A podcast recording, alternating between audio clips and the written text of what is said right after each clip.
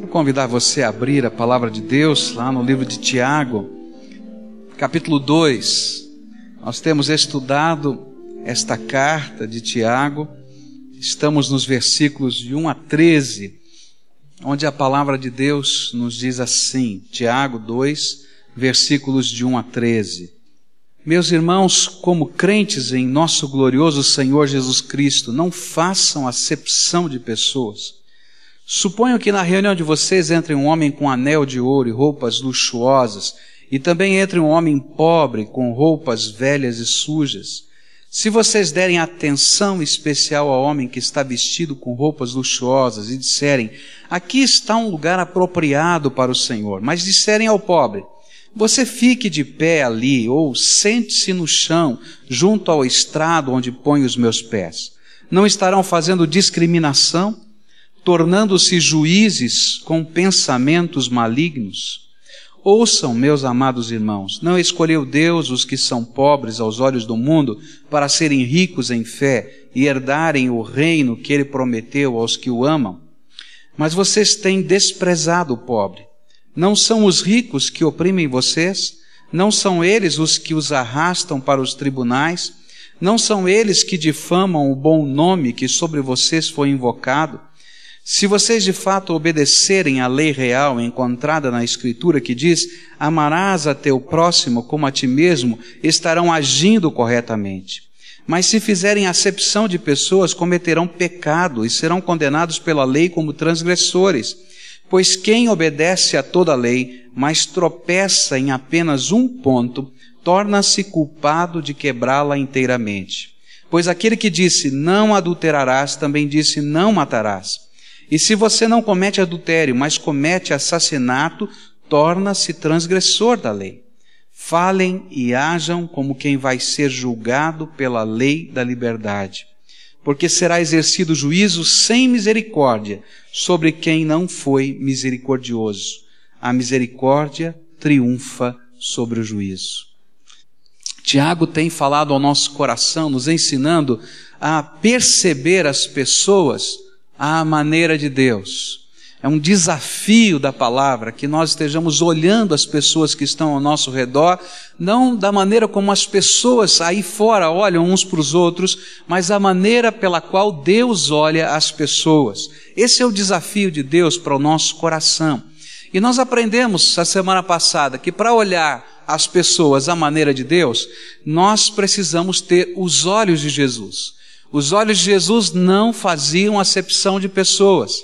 Jesus não tem os seus queridinhos, ele olha para todos os seus filhos, ele se preocupa com todos, para ele não tem o mais importante e o menos importante, para ele tanto faz o rico ou o pobre, o sábio ou o inculto, ele tem carinho e amor pelos seus filhos. Se nós desejamos olhar as pessoas à maneira de Deus, precisamos aprender a ter os olhos de Jesus. Precisamos adotar os critérios do Senhor Jesus para discernir as coisas e as pessoas. E o critério do Senhor Jesus é graça. A palavra de Deus nos ensina isso, que Deus olha para nós com graça. E graça não é merecimento, mas é algo que Deus nos dá sem qualquer merecimento. E é pela graça de Deus que nós devemos nos sentir amados e temos acesso ao trono de Deus, mas é também com graça de Deus que devemos olhar as pessoas que estão ao nosso redor. E quando nós fazemos distinção entre pessoas, nós não enxergamos o que Deus pode fazer pela sua graça. Às vezes até as pessoas que são horríveis, ruins, mas de fato tá? Estas podem ser uma grande bênção de Deus se nós olharmos com os olhos da graça, porque o poder de Deus é transformador e essa graça é maravilhosa. E eu queria falar sobre o outro aspecto que Tiago vai colocar. Se nós queremos olhar as pessoas e perceber as pessoas com os olhos de Deus, precisamos aplicar na nossa vida as leis de Jesus. E Tiago vai colocar duas ponderações sobre a lei de Jesus. Ele fala a respeito da lei do amor e da lei da liberdade. Versículos de 8 a 12 dizem assim: Se vocês de fato obedecerem à lei real encontrada na Escritura, que diz: amarás o teu próximo como a ti mesmo, estarão agindo corretamente. Mas se fizerem acepção de pessoas, cometerão pecado e serão condenados pela lei como transgressores. Pois quem obedece a toda a lei, mas tropeça em apenas um ponto, torna-se culpado de quebrá-la inteiramente. Pois aquele que disse não adulterarás, também disse não matarás. E se você não comete adultério, mas comete assassinato, torna-se transgressor da lei. Falem e hajam como quem vai ser julgado pela lei da liberdade. O terceiro recurso que temos para perceber os outros à maneira de Deus é a lei de Jesus. Ele a descreve em duas partes. A primeira ele chama como lei real e a segunda como lei da liberdade. Quanto à lei real, ele define a lei real como a lei do amor. Tiago vai dizer: se vocês de fato obedecerem à lei real encontrada na Escritura que diz: amarás a teu próximo como a ti mesmo, estarão agindo corretamente. Se você deseja perceber as pessoas à maneira de Deus, você precisa amar o seu próximo. Esse é o desafio da palavra de Deus para nós.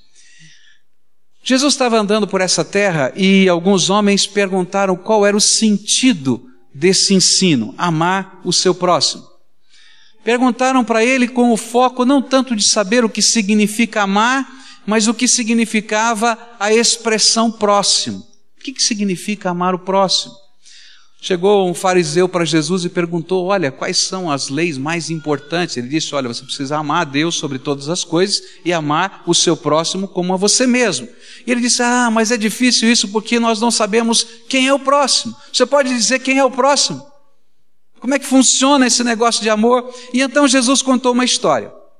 Ele contou a história de um homem que estava numa região desértica, indo no caminho de Jericó, é uma região de um vale profundo, uma região tremendamente perigosa, tanto pela natureza, porque se chover, aquela região do vale de Jericó inunda rapidamente, e se você não conhece os pontos de refúgio naquele, naquele local, você morre afogado.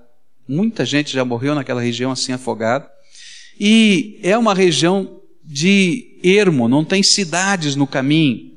É uma região deserta. Então vinha Jesus contando essa história, ele coloca essa cena. Vinha um homem por aquele caminho, foi atacado por ladrões, foi espancado, foi deixado no meio do caminho, todo quebrado, todo machucado, sem recurso algum, sem condição de se levantar e sair dali. E passava por ali alguns um sacerdote, disse Jesus.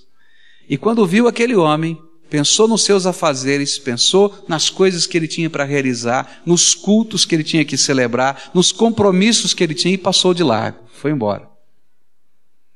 Passou um levita, olhou para aquele homem jogado ali, não é? Um samaritano, alguém que era impuro, segundo a visão judaica, e ele então viu a situação, viu o perigo e passou de largo.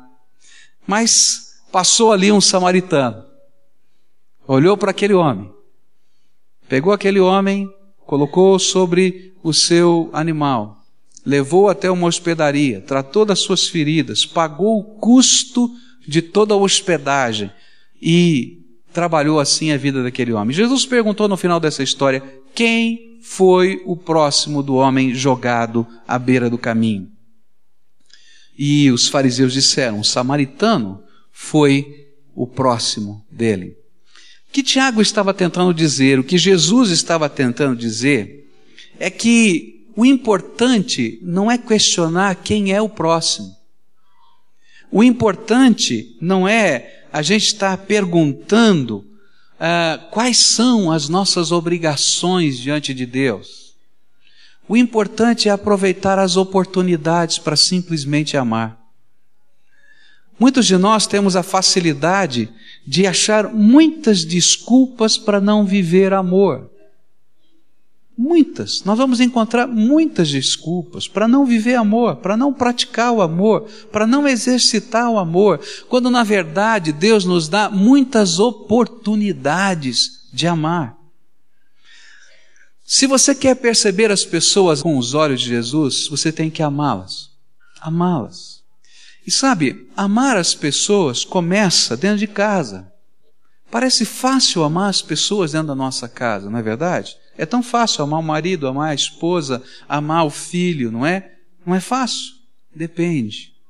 Quando as coisas ruins estão acontecendo, quando problemas vêm no nosso dia a dia, quando o nosso coração está machucado e doído por causa de coisas que aconteceram e que de fato nos machucaram, é difícil amar. Quem é o teu próximo? Isso não é importante. O importante é que Deus te dá uma oportunidade nova de amar as pessoas que estão ao seu redor, dentro de casa, olhando para elas, vendo as suas necessidades, vendo as suas dificuldades.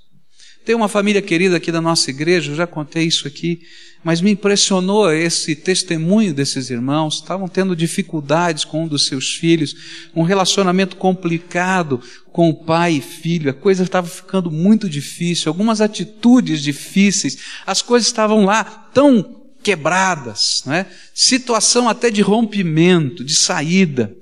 E eles estavam pensando: o que é que nós vamos fazer? Como é que nós vamos resolver essa questão? E aí então o Espírito Santo de Deus começou a tocar o coração daquela família com uma expressão. E essa expressão ficou guardada na mente no coração deles. Era semeia amor. Semeia amor. E aí eles começaram a trabalhar nisso. Primeiro no coração deles, Senhor, dá graça para a gente semear amor, porque é difícil não é? Semeie amor. E começaram a orar, e começaram a trabalhar para semear amor. E continuaram a semear amor. Até que um dia, tem muita coisa nessa história, essa história é cumprida, até que um dia, esse menino volta para casa, olha para os seus pais e assim, olha, parem, parem de semear amor assim em mim, porque meu coração está explodindo. E sabe, foi o amor semeado que quebrantou, que transformou, que mexeu. Nós precisamos aprender a usar a lei do amor. Amar. Amar aqueles que Deus nos dá a oportunidade de amar. Mas não fica só dentro da nossa casa. Se você começar a olhar ao seu redor, você vai encontrar muita gente que Deus ama, e é essa a ideia que Tiago tem. Muita gente que Deus ama e que Deus quer expressar o seu amor através de você. E esse amor não é somente amor de palavra, não é apenas dizer eu te amo, olha, você é precioso para mim, mas muitas vezes é um amor sacrificial, é um amor de ação, é um amor de tomada de posição. No exemplo que Tiago estava dando e no exemplo que Jesus nos deu, o amor significava tinha um preço. Tinha que parar o que estava fazendo, tinha que dar prioridade a uma pessoa e não às coisas que estavam acontecendo, tinha que fazer investimento, colocar a mão no bolso, pagar a hospedaria, tinha que tomar atitudes, atitudes que faziam diferença. A grande dúvida não é quem devemos amar, a grande dúvida é se eu desejo pagar o preço de amar, de investir na vida das pessoas de fazer diferença na vida delas. Uma das coisas que percebo no meu coração e talvez no seu, é que muitas vezes nós não queremos exercitar o que de fato seja amor, porque dá trabalho. Não é? É mais fácil a gente pegar, colocar a mão no bolso, tirar uma esmola e dar para um menino de rua, não é? Até por desencargo de consciência, do que a gente, como igreja, começar um trabalho para cuidar daqueles meninos e tirá-los da rua. E de repente eu aplaco a minha consciência, metendo a mão no bolso, pegando alguns centavos, ou quem sabe até um real, ou quem sabe o, o valor de uma passagem de ônibus. Olha, é bastante agora, hein? Não é? Mas eu não tenho, às vezes, o compromisso de exercitar o verdadeiro amor, que é um amor transformador porque dá trabalho. Eu encontrei uma expressão de C.S. Lewis que mexeu com o meu coração. Eu vou lê-la para vocês, porque eu achei tremendo. C.S. Lewis escreveu na, no seu livro As Quatro Estações do Amor o seguinte: Amar é, antes de tudo, ficar vulnerável. Se você quer, com certeza, manter o seu coração intacto, então não deve dá-lo a ninguém, nem mesmo a um animal. Envolva-o cuidadosamente com distrações e pequenos luxos. Evite todos os embaraços. Tranque-o na segurança do cofre do seu egoísmo. Mas nesse cofre, seguro, escuro, inerte, sem ar, seu coração mudará. Ele não se quebrará, tornar-se-á inquebrável, impenetrável, irredimível. O único lugar onde você pode ficar absolutamente livre do perigo de amar é o inferno. É incrível. O que Jesus queria ensinar é que não amar é pecado. O que Tiago queria ensinar é que não amar é pecado. Quando vivemos o desamor, pecamos tanto quanto qualquer outro pecado que achemos vil e vergonhoso. Tiago está dizendo: olha, se você acha que matar é pecado, quero dizer para você que não amar é tão pecado quanto matar. Se você acha que adultério é pecado, eu quero dizer para você que não amar é tão pecado quanto adulterar. Mas o pior é que não amar tem consequências maiores. O apóstolo João vai afirmar que não amar a seu irmão é, na verdade, um sinal claro a todos os homens que você não ama a Deus, nem o conhece de verdade. 1 João 4,20 diz assim: se alguém diz, eu amo a Deus e odeia seu irmão, é mentiroso, pois quem não ama seu irmão ao qual viu, não pode amar a Deus a quem não viu. E dele temos este mandamento, que quem ama a Deus, ame também a seu irmão. Mas se você conhece Jesus e é Ele quem está ditando os novos valores da sua vida, naturalmente a sua maneira de perceber as pessoas vai mudar. A lei real, a lei do amor vai ter que começar a nascer dentro do teu coração. Alguma coisa vai acontecer. Quando a gente ouve a respeito dos avivamentos, tem algumas coisas que começam a acontecer na história que só Deus pode fazer. Só Deus faz isso. Quando a gente ouve dos grandes avivamentos que aconteceram na história, a gente vai descobrindo que aquilo que separava os irmãos caiu por terra. Houve um avivamento na Morávia, nas terras do conde Zinzerdorf. Esse homem teve uma visão interessante, ele teve um sonho. Ele tinha uma grande possessão de terra na Europa, e numa época em que os reformados, aqueles que estavam, os protestantes, estavam sendo perseguidos. E ele pensou: eu vou criar um lugar na face da terra onde todo aquele que queira adorar a Deus com a sua consciência, com a sua, com a sua sinceridade, possa viver e não possa ser perseguido. E então ele publicou isso em toda a Europa. Olha, se você está sendo perseguido por causa da sua fé em Jesus, você pode vir morar nas minhas terras. Eu vou te dar um pedaço de terra, você vai cultivar essa terra, você vai viver aqui. E nós vamos criar uma comunidade nesse lugar.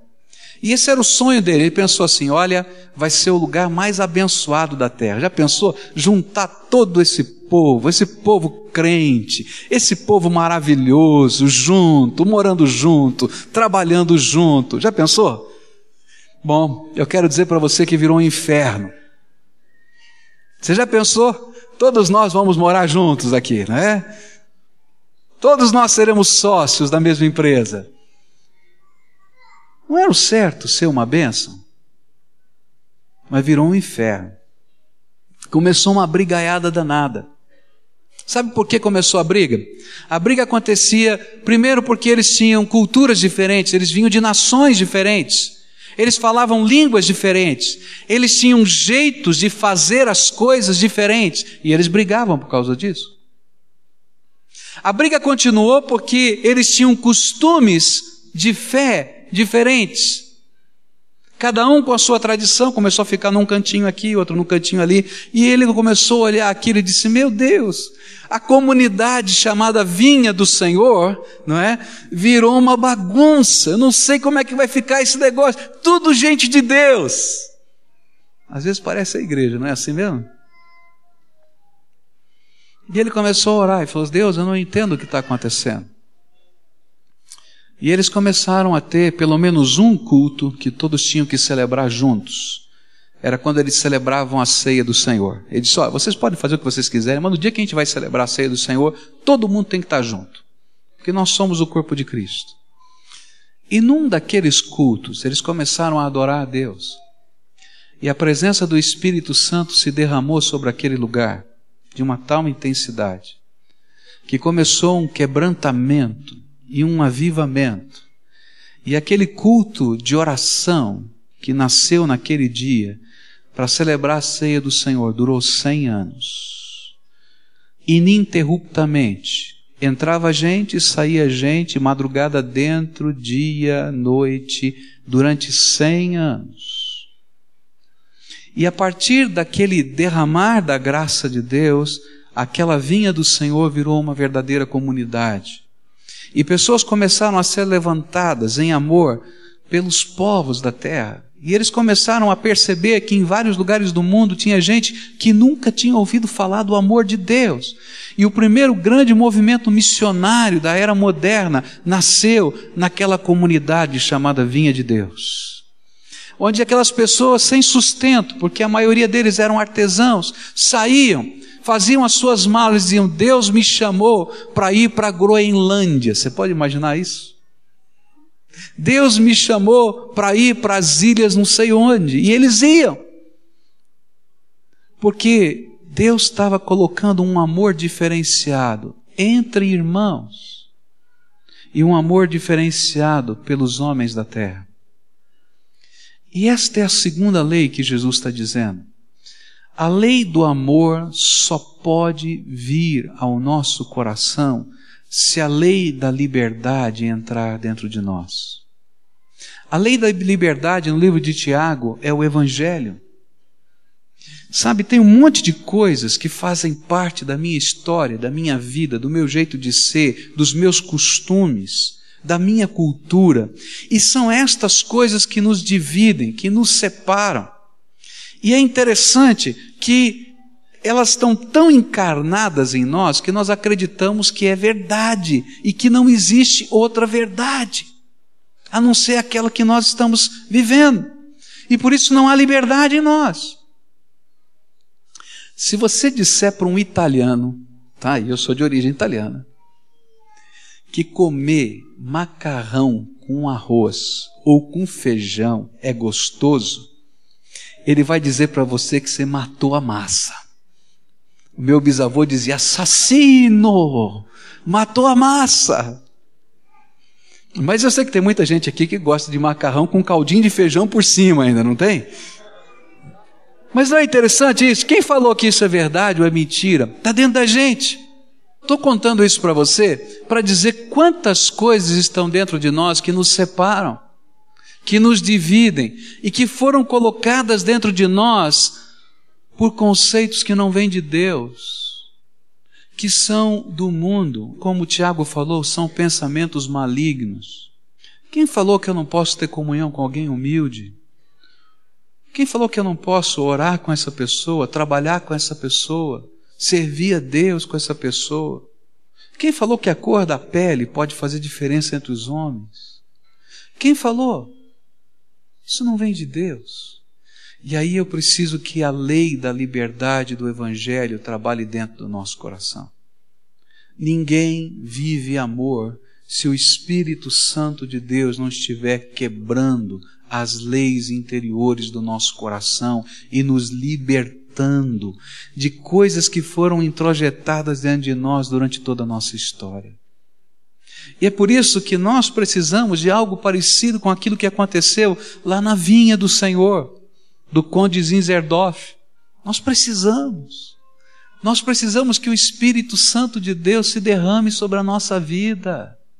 Que os nossos olhos que contemplam o mundo, fazendo diferença, os nossos critérios de juízo, sejam transformados por um amor cheio de misericórdia e graça. E esse é o próximo aspecto que Tiago vai dizer. Se você quer perceber as pessoas com os olhos de Deus, você tem que deixar o seu coração se encher de amor, ser quebrado pelo Espírito e revelar misericórdia. Versículo 13 diz assim: Porque será exercido juízo sem misericórdia sobre quem não foi misericordioso. A misericórdia triunfa sobre o juízo. Que palavra dura essa! O último recurso apresentado por Tiago para nos ajudar a perceber as pessoas à maneira de Deus é misericórdia. E na verdade o que Tiago está falando não é novo, é alguma coisa que está tanto no Velho Testamento quanto no Novo Testamento. Salmo 18, verso 25 diz assim: Tu és misericordioso para os, com os que têm misericórdia, e revelas a tua justiça para com os que são retos. Provérbios 21, 13 diz: Os que fecham os ouvidos aos apelos dos pobres também virão a ser esquecidos quando chegar a hora de gritarem por auxílio. Mateus 5, 7. Bem-aventurados os misericordiosos, porque eles alcançarão misericórdia. Mateus 7, versículos 1 e 2. Não julguem os outros, se não querem que Deus vos julgue da mesma maneira porque a maneira como julgarem e a medida que usarem serão usadas para convosco. O que ele estava tentando nos ensinar era que a misericórdia que buscamos alcançar diante dos olhos de Deus deve ser usada na mesma medida, na maneira como olhamos para as pessoas que estão ao nosso redor. Misericórdia é traduzida na palavra de Deus de várias maneiras. Algumas, alguma vez ela é entendida como bondade, outra vez como boa vontade diante da miséria de alguém, outras vezes como desejo de ajuda, como compaixão e até como clemência. O que Jesus nos ensinou, tanto nas parábolas como daquela do devedor incompassivo, que quando foi diante do seu Senhor pediu misericórdia para a dívida, quando saiu queria matar o que estava devendo, não é? Ele disse: Olha, tem que ter misericórdia, porque senão Deus não vai ter misericórdia com você. Ou então, quando ele orou a oração do Pai Nosso no Sermão da Montanha, o que a palavra de Deus está dizendo para nós? É que quando o Espírito de Deus enche o nosso coração e a nossa fé deixa de ser uma fé só de palavras e passa a ser um estilo de vida comprometido com Deus, os meus olhos e a minha percepção do mundo e das pessoas têm que mudar. Eu tenho que olhar as pessoas com os olhos de Jesus. Eu tenho que discernir e fazer juízo das pessoas não somente por justiça, porque se Deus nos der somente justiça, todo mundo aqui vai para o inferno. Mas nós temos que pedir, Senhor, coloca graça para que eu possa ver as tuas possibilidades na vida das pessoas. Nós temos que pedir que o Senhor nos livre de algumas coisas que estão tão arraigadas em nós e que nós não acreditamos que seja pecado e que fazem com que nós olhemos as pessoas com outros olhos. Você sabe por que os europeus fizeram tudo o que fizeram com os índios na América Latina? Sabe por quê? Porque na concepção dos europeus e na teologia dos europeus, para você ver como, como esta coisa é tão entrada dentro da gente, eles diziam assim: índio não é gente. Índio não tem alma. E sabe, eles acreditavam que o índio não tivesse alma. Então você pode fazer o que quiser, como se fosse um bicho qualquer. Você vai no campo, mata um bicho, come, não é assim? Então mata o índio também, ele não tem alma, não é gente. E o pior é que muita gente séria que se dizia temente a Deus acreditava nisso.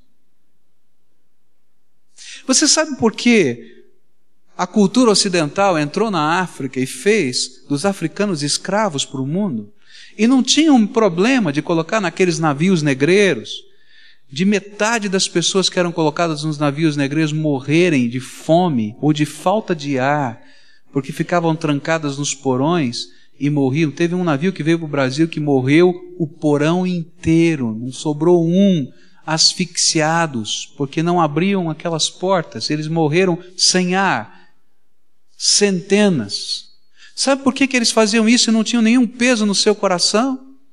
Porque alguns teólogos disseram que eles eram filhos de Caim e que eles tinham a marca de Caim na sua pele, e por causa dessa marca eles deviam ser punidos por toda a eternidade. E sabe o que é pior? É que muita gente séria, que se dizia temente a Deus, acreditava nisso.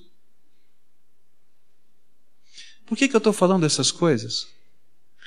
Porque muitos de nós temos dentro de nós coisas que precisam ser libertadas: amarguras, ressentimentos, ideias preconcebidas que vêm do maligno e não vêm de Deus. E nós nunca conseguiremos amar quem quer que seja de verdade se o Espírito Santo não transformar essas coisas dentro de nós. Agora, quando ele transforma, há uma mudança. A graça de Deus trabalha dentro de nós. E nós começamos a perceber as pessoas com os olhos de Jesus. E nós começamos a sentir a dor que as pessoas sentem. E não dá para assistir a desgraça desse mundo e bater palma e dizer bem feito. A gente vai ter que dizer: Senhor, tem misericórdia e ajuda-nos a ser teus instrumentos de misericórdia e graça. Um dos teólogos da modernidade disse uma coisa tremenda. Ele disse que quando olhou aquilo que aconteceu com os judeus na Segunda Guerra Mundial e que aconteceu com tantas outras minorias durante a Segunda Guerra Mundial, ele ficou triste e chateado. Não pela atitude de alguns, porque ele sabe que a maldade ia existir no, no mundo, mas pelo silêncio das multidões que viram, assistiram nada falaram, nada fizeram. Que Jesus mude o meu coração e o teu coração. O que está dentro de mim que a lei da graça de Deus, da liberdade, da presença do Espírito precisa quebrar? Quais são os preconceitos que eu tenho? Quais são as coisas que me separam das pessoas? O que é que tem sido insuflado pela minha vida, ao longo da minha vida, e eu tenho guardado, tenho repetido às vezes até como brincadeira, mas aquilo de fato faz parte da minha história e que tem me impedido de amar as pessoas de verdade. Não amor de boca, amor de ação, amor de envolver-me, amor de meter a mão no bolso, amor de arregaçar a manga, de fazer diferença nessa terra. Quais são as coisas que estão dentro do meu coração que me separam das pessoas? Começa olhando para a tua casa. Quais são os ressentimentos que estão dentro do teu coração que estão te impedindo de amar as pessoas mais importantes da tua vida? Quais são as, os preconceitos e as dores do seu coração que estão impedindo você de ser uma bênção para o teu vizinho, Aquele chato mesmo que reclama do barulho toda hora. É esse que você tem que amar. Vamos orar juntos? Eu queria que você colocasse no altar de Deus, pedindo liberdade ao Espírito Santo de Deus para poder amar e para poder perceber as pessoas com os olhos de Deus. Qual é a palavra que Deus está colocando aí dentro da tua alma? O que é que precisa ser trabalhado? Fala isso com o Senhor. Fala com Ele. Confessa, pede misericórdia de Deus. Pede graça ao Senhor.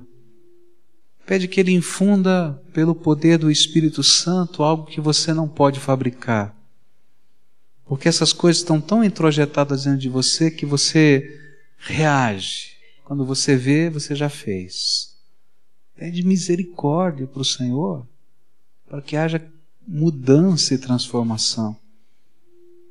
Consagra ao Senhor as suas mãos, para que você possa abençoar a vida das pessoas. Consagra ao Senhor o teu coração, para que você possa semear amor na vida das pessoas. Consagra os teus lábios, para que as tuas palavras sejam palavras edificadoras. Consagra o teu dinheiro, gente. Porque às vezes o dinheiro é uma fortaleza tão grande na nossa vida que a gente tem medo de abrir mão dele. Para ser bênção na vida de gente que precisa ser abençoada. Consagra. Eu queria orar com algumas pessoas aqui. Eu sei que todos nós estamos fazendo essa oração. Mas tem algumas pessoas que sabem que existem barreiras espirituais tão fortes no seu coração que tem medo de sair daqui e continuar vivendo as mesmas coisas. E eu queria que, como igreja, a gente estivesse clamando por libertação, clamando por transformação pelo poder do Espírito Santo de Deus. Algo que mude valores e mude a percepção. Tá difícil perdoar, tá doendo demais, tá amarrado aí dentro do teu coração, você não consegue lidar com isso. Tá difícil semear amor na vida de pessoas, tá difícil, tá complicado. Seus olhos têm uma lente escura, você só consegue enxergar, só consegue enxergar através dessa lente escura, crítica, eu vou usar uma palavra dura, às vezes até peçonhenta, que você precisa, Senhor, tenha misericórdia, Senhor, tenha misericórdia, eu preciso da intervenção do Teu Espírito na minha vida. Há coisas que a gente está segurando na mão como garantia, porque fomos injustiçados, é verdade, fomos. Mas enquanto a gente não coloca no altar de Deus, continua só na nossa mão e a paz de Deus não invade o nosso coração. O Espírito de Deus está falando com você e você sabe que é você essa pessoa que precisa dessa libertação espiritual. Vem agora, chega junto aqui. Nós queremos orar. Eu vou pedir um clamor de Deus pela tua vida aqui. Nós vamos nos levantar como igreja daqui a pouquinho. Vamos estender as nossas mãos e vamos pedir: Senhor, derrama do teu espírito libertador Derrama, Senhor, derrama algo que é sobrenatural. Aquilo que o Senhor fez lá na Morávia, tantos anos atrás, faz na minha alma, faz na alma dos meus irmãos. Senhor Jesus, a tua palavra é viva e eficaz. Ela é poderosa, Senhor, ela faz diferença na nossa vida. E nós cremos que a tua palavra é verdade e Tiago falou que existe uma lei da liberdade que pode vir sobre nós, o Evangelho de Jesus. E eu quero te pedir, ó Espírito Santo de Deus, vem agora e abençoa esses teus filhos. Alguns estão aqui, Senhor, trazendo a sua dor, estão aqui em lágrimas, Senhor, com o coração arrebentado, quebrado, dividido.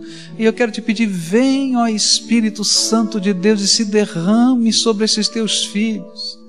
Ó Pai, alguns podem sentir até dentro da boca o gosto amargo, Senhor, das coisas que estão corroendo dentro de si. E eu quero te pedir, vem Espírito Santo derramar a doçura da tua presença nesse lugar. Ó oh, Espírito Santo de Deus, vem e faz liberdade, Senhor. Faz transformação. Nós queremos te convocar, Senhor, porque sabemos que isso não é algo que nós possamos criar de nós mesmos eu quero até confessar que às vezes tentamos, Senhor. Nós tentamos, Senhor, mas não conseguimos. Nós precisamos, Senhor, de um milagre espiritual que só o Teu Espírito pode fazer. Muda nossa mente, Senhor. Muda os nossos olhos, Senhor. Muda o nosso coração. Pai, nós te confessamos que aquilo que ouvimos é verdade, acontece conosco. Mas queremos te pedir misericórdia, Senhor. Misericórdia. Ó oh, Pai, eu sei que essas pessoas vão sair daqui daqui a pouquinho e vão encontrar o mesmo mundo, Senhor. Vão encontrar os mesmos problemas, vão encontrar a mesma casa, vão encontrar o mesmo marido, vão encontrar a mesma esposa, os mesmos filhos, os mesmos vizinhos, os mesmos problemas. Mas eu quero te pedir que eles sejam diferentes, Pai. e que eles saiam daqui, Senhor, cheios da graça do Teu Espírito Santo. Eu quero te pedir, Senhor, que na hora que aquelas coisas se revoltarem dentro deles outra vez e que vierem à tona, Senhor, o Teu Espírito esteja trabalhando, Senhor, transformação. Ó oh, Pai, que na hora em que os seus olhos, Senhor, e o inimigo lançar aqueles pensamentos ruins outra vez, de juízo, o teu Espírito esteja trabalhando a graça e a misericórdia. E que aquilo que a tua palavra nos ensina é seja verdade na vida deles, que o amor que o Senhor há de colocar no coração deles, pelos seus queridos, pelos seus semelhantes, pelas pessoas, possa promover transformação no meio em que eles vivem. Ó oh, Jesus, faz esse milagre. Tem misericórdia de nós. É aquilo que oramos no teu nome, Jesus. Amém. É amém.